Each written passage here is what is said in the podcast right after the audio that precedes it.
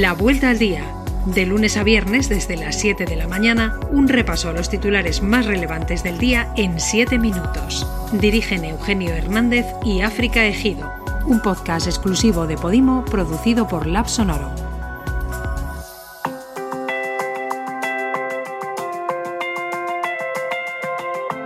Buenos días, es miércoles 5 de mayo y estas son las noticias más destacadas hoy. Isabel Díaz Ayuso arrasa en Madrid, titula hoy El País a toda página. La candidata del Partido Popular ha doblado sus escaños y ha logrado superar la suma de la izquierda. Con estos resultados a la presidenta le basta la abstención de Vox para ser investida. Más Madrid ha sido la segunda fuerza más votada con 24 escaños, los mismos que el PSOE, que ha obtenido el peor resultado de su historia en la región. 13 ha logrado Vox y 10 Unidas Podemos. Por su parte, dice el mundo que Ciudadanos ingresa en la UCI tras quedarse fuera de la Asamblea de Madrid. La otra noticia destacada que nos dejó el día fue el anuncio de Pablo Iglesias de dejar todos sus cargos y abandonar la política. Recoge el diario.es que el líder de la formación morada cree que ya no suma y ha asegurado que le han convertido en un chivo expiatorio. Entre las reacciones a su decisión destaca este diario la de Alberto Garzón, que ha asegurado que España es hoy un país mejor gracias a Pablo Iglesias. Los medios europeos también se ocupan de las elecciones en Madrid. Para el italiano La República no solo estaba en juego la renovación del gobierno regional, sino también el futuro de la política española. La campaña electoral, dice, ha sido una de las más acaloradas y radicalizadas de los últimos años. De agria, conflictiva y polarizada la califica el británico The Guardian. La victoria populista en Madrid impulsa a la derecha española, vemos en The Times. Le Monde añade que Pedro Sánchez tiene un contrapoder en la capital. Díaz Ayuso, partidaria de una línea muy de derechas y populista para la televisión francesa France 24, recoge beneficios en las urnas tras negarse a adoptar medidas estrictas contra la pandemia, con una campaña, dice el Frankfurter Allgemeine Zeitung, que recordó a muchos a Trump. El Gobierno dejará en manos del Supremo la última palabra sobre las restricciones cuando acabe el estado de alarma, apunta el confidencial. El Consejo de Ministros abre la posibilidad de que las comunidades recurran en casación ante el alto tribunal, dice el diario.es, cuando la justicia les tumbe restricciones contra la pandemia. Las comunidades ya elaboran su plan de acción y por el momento el Gobierno ha confirmado que el toque de queda y los cierres perimetrales caerán en Cataluña a partir del 9 de mayo. No es la única noticia sobre la pandemia. Cuenta el país que España apura el plazo para decidir el plan de vacunación de los menores de 60. Según este diario, el Ejecutivo elude definir objetivos de inmunización por edades, al contrario que Alemania o Francia. Eso sí, apunta público que Melilla será la primera comunidad que comenzará a vacunar a los menores de 60 años. En cuanto a los últimos datos, Sanidad notificaba ayer, según ABC, 4.515 nuevos contagios y la incidencia ha caído 10 puntos hasta los 213 casos tras un ajuste en los datos de Cataluña. Además, se han comunicado 106 fallecimientos en las últimas 24 horas.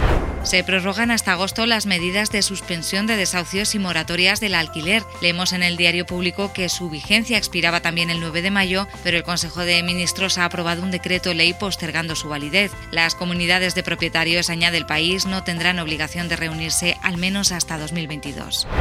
Un hombre georgiano de 31 años aprovechó ayer en Madrid el revuelo de la jornada electoral para cometer un atraco de película, cuenta ABC. El atracador ya detenido portaba un subfusil y fruto del suceso resultó herido uno de los empleados de la joyería que asaltó y un policía nacional.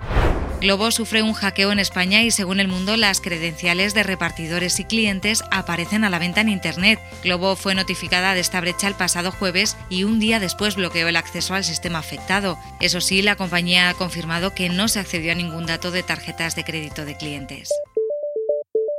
El presidente López Obrador promete una investigación tras la muerte de al menos 24 personas en el derrumbe de un paso elevado de la línea 12 de metro en Ciudad de México. Dos vagones se desplomaron en un fallo de la estructura sobre la avenida inferior. Hay cerca de 80 heridos y aún quedan desaparecidos por localizar. Algunas de las víctimas del accidente son niños, según la alcaldesa Claudia Sheinbaum. Hay cinco personas que aún no se han podido identificar.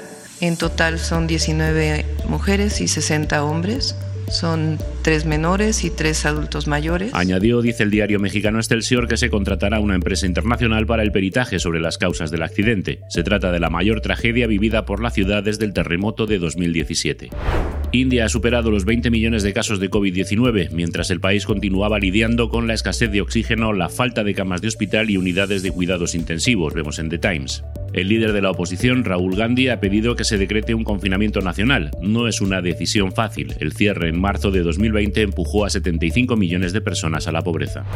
La policía alemana registró casi 24.000 denuncias por delitos cometidos por la extrema derecha el año pasado, el nivel más alto desde que se tienen registros, cuenta The Guardian. El ministro del Interior cree que las cifras demuestran una brutalización de la sociedad y representan la mayor amenaza para la estabilidad del país. Netanyahu se queda sin tiempo para formar gobierno, se agota el plazo para el encargo de articular una mayoría y sus rivales políticos avanzan en las conversaciones para un ejecutivo alternativo bajo el mando de Naftali Bennett, antiguo protegido y ahora rival acérrimo de Netanyahu, recuerda The Times.